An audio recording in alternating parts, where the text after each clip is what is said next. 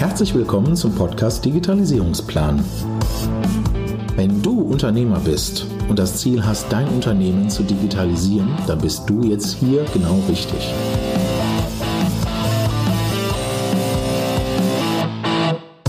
Die Themen, die wir hier in dem Podcast besprechen, sind Themen aus der Praxis.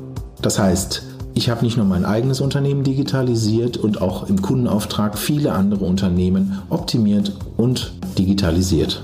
Die Erlebnisse, die Sachen, die funktioniert haben oder auch nicht funktioniert haben, gebe ich dir hier weiter, so dass du ein Stück weit die Inspiration für dich findest, welche Prozesse du in deinem Unternehmen angehen kannst, wie das konkrete Vorgehen ist und mit was für Ergebnissen du rechnen kannst. Ich freue mich nun, dich als Hörer begrüßen zu dürfen und starte jetzt mit dem Thema.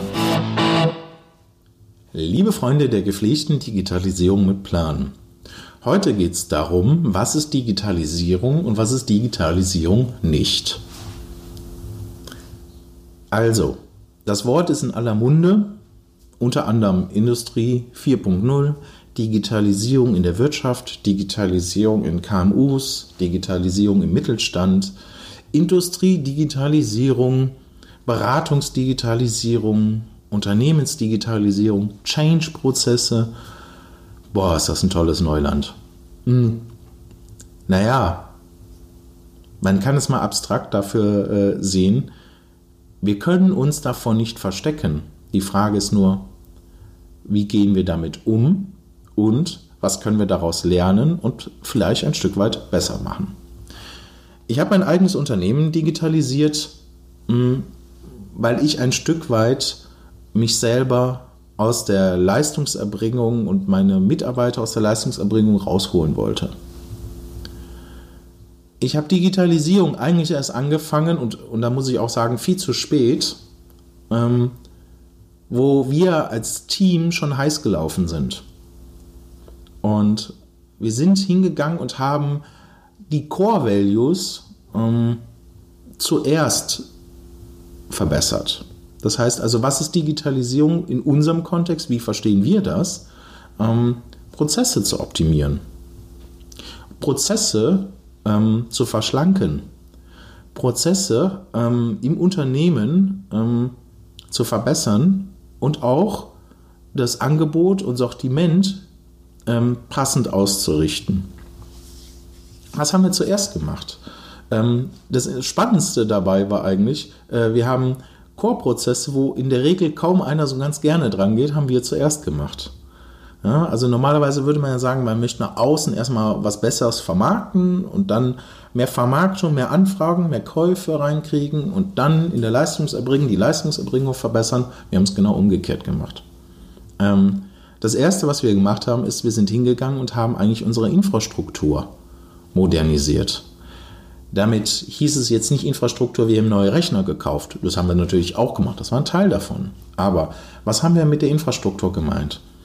Wir sind hingegangen und haben überlegt, mit welchen Werkzeugen müssen wir täglich arbeiten. Und diese Werkzeuge ähm, haben uns rausgesucht ähm, und eingesetzt. Ich nehme ein Beispiel.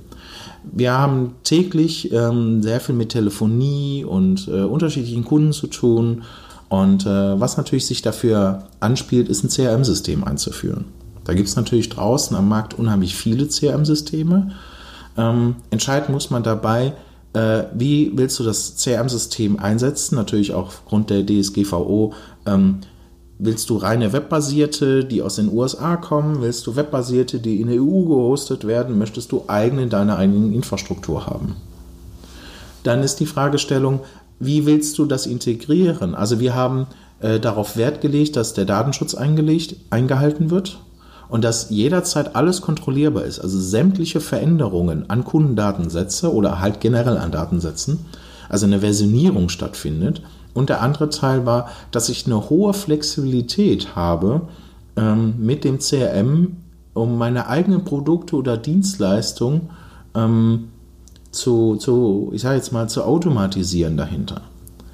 Ähm, das CRM ist natürlich die Basis, die Kundendatenbasis, aber natürlich auch hinzugehen, das als Instrument zu nutzen, was auch auf allen Endgeräten zu nutzen ist. Also für uns war es unheimlich wichtig, ähm, wir haben Mitarbeiter und externe Dienstleister, die alle eine eigene Infrastruktur betreiben. Manchmal muss man aber Systeme schaffen, damit auch auf anderen Infrastrukturen dieselben Prozesse rundlaufen. Deswegen sind wir hingegangen, haben ein CRM benutzt, ähm, was sowohl webbasiert ist, als auch über Apps für Android und Smart, also iOS, ähm, also auf Smartphones steuerbar ist. Ähm, wir haben uns für ein System entschieden, was mit uns mitwächst im Lizenzmodell. Das heißt, wenn wir neue Leute ranholen, ähm, sind die innerhalb eigentlich einer Viertelstunde komplett im Unternehmen ongeboardet, also digital mit ihren ganzen Zugangsdaten.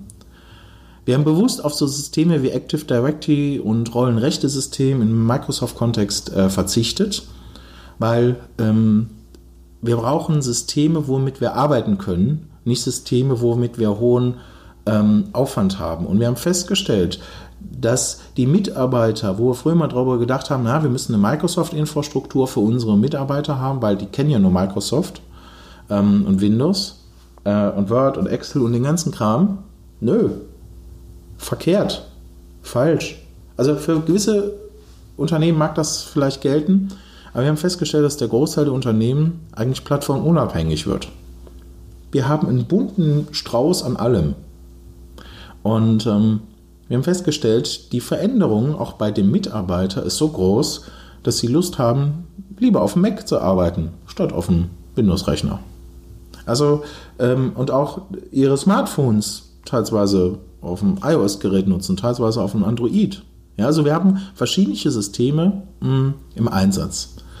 Und dann war die zweite Basis, okay, wenn wir ein CRM-System haben, dann brauchen wir ja auch äh, die anderen Systeme, also Projektmanagement, Ticketing-Systeme, Buchhaltung, ähm, Anbindung, Lieferanten, äh, Steuerung jener welcher und ähm, also so Core-Systeme und Telefonie und dann haben wir uns und E-Mail. Und haben wir uns überlegt, okay, ähm, E-Mails, da gibt es ja heute Office 365, äh, Google Mail und viele andere da draußen. Aber warum Cloud-basierte E-Mails? Es hat einen ganz großen Vorteil meines Erachtens. Die Systeme von diesen Core-Anbietern wie Google und Microsoft sind relativ gut ausgereift. Sie sind heute wunderbar customizbar auf mein Unternehmen und ich muss nicht einen eigenen Mail-Server betreiben. Aus sicherheitstechnischen Gründen kann man sagen, ähm, ich muss oder aus Datenschutzgründen muss ich vielleicht diese Systeme bei mir haben. Das mag bei gewissen Unternehmen richtig sein. Ähm, ich sage aber, nicht für jeden ist es das Richtige. Das heißt, auch für dich musst du wieder entscheiden, wo will ich meine Systeme betreiben. Und ähm, wir haben jetzt seit äh, fast 15 Jahren ähm, Google Mail im Einsatz mhm. und ähm, haben seit, äh, ich sage jetzt mal, kann man sagen, seit zwölf Jahren das als Core-System da drin. Und ähm, es hat uns oft und öfters schon mal den Hintern gerettet. Ähm, alleine aus Sicherheitsgeschichten, teilweise auch aus E-Mail-Archivierung und ähm, Zuordnung und Automatisierung.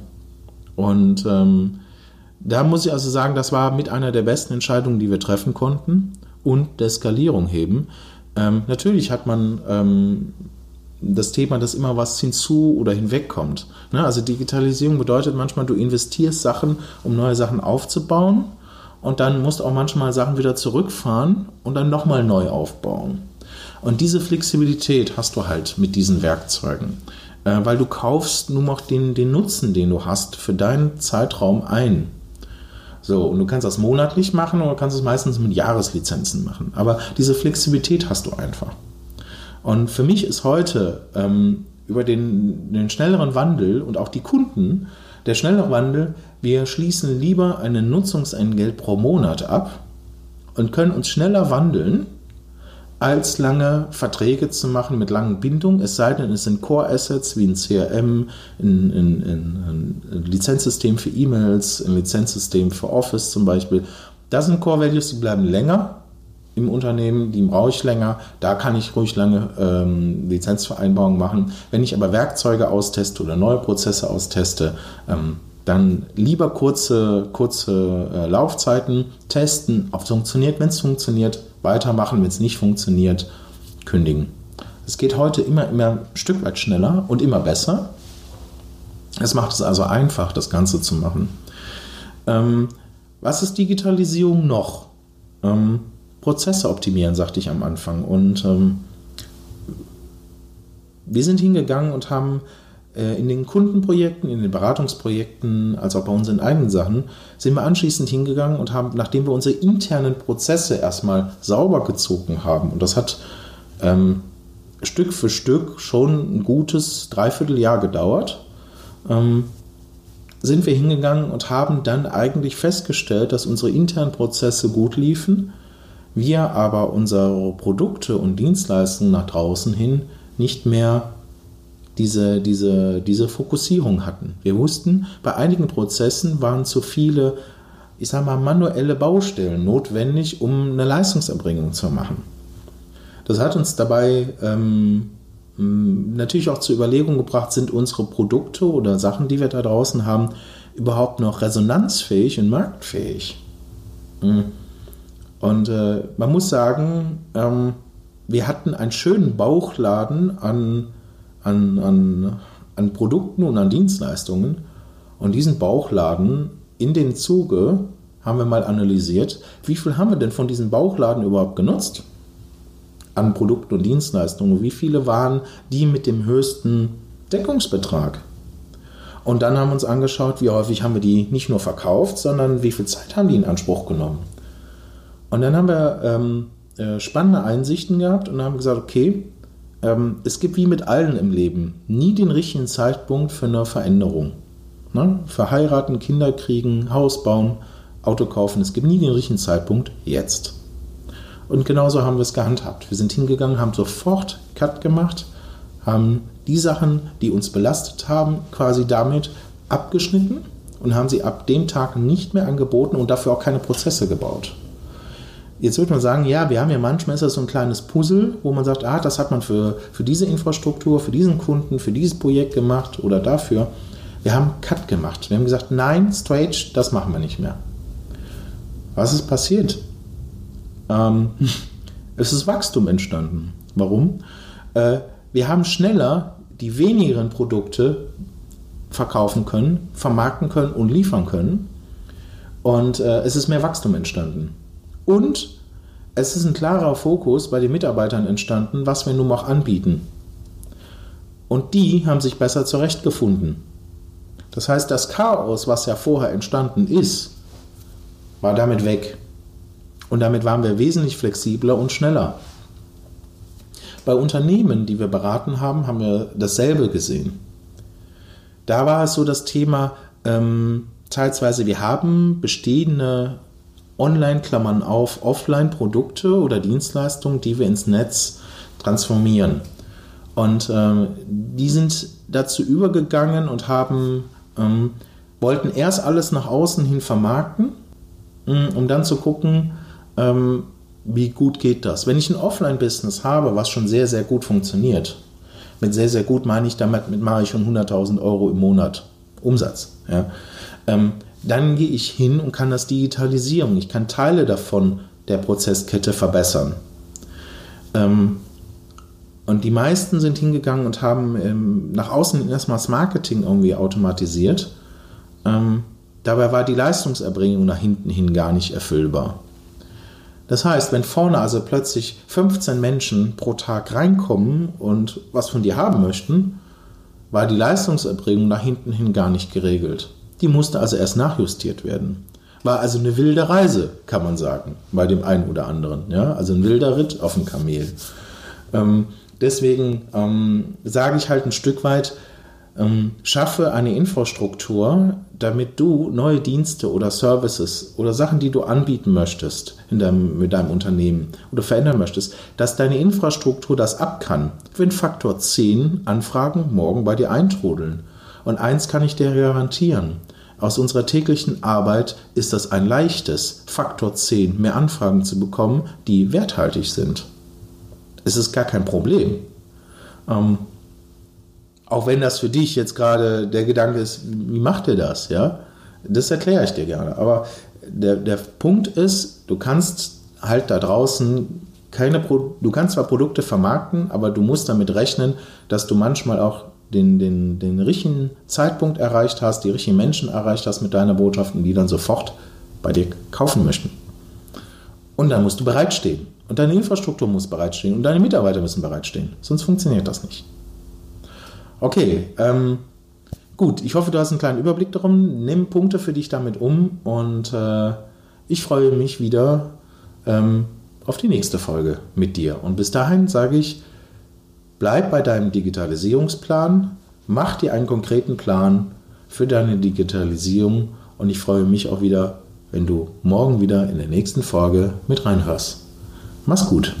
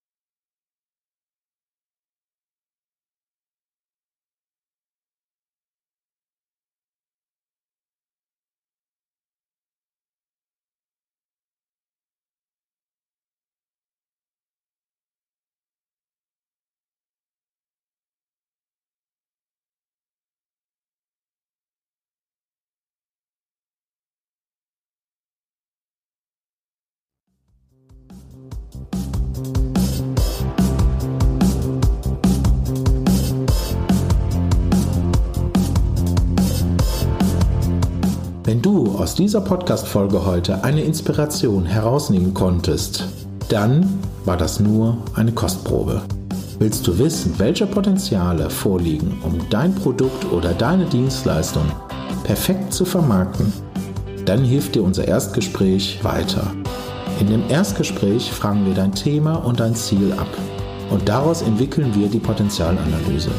In einem zweiten Gespräch können wir dir also konkret sagen, wie viel Geld musst du einsetzen, um wie viel Anfragen zu erhalten, in welchem Segment, in welchem Markt und über welchen Kanal? Buche dir also jetzt dein kostenloses Erstgespräch auf digitalisierungsplan.de. Wir freuen uns auf dich.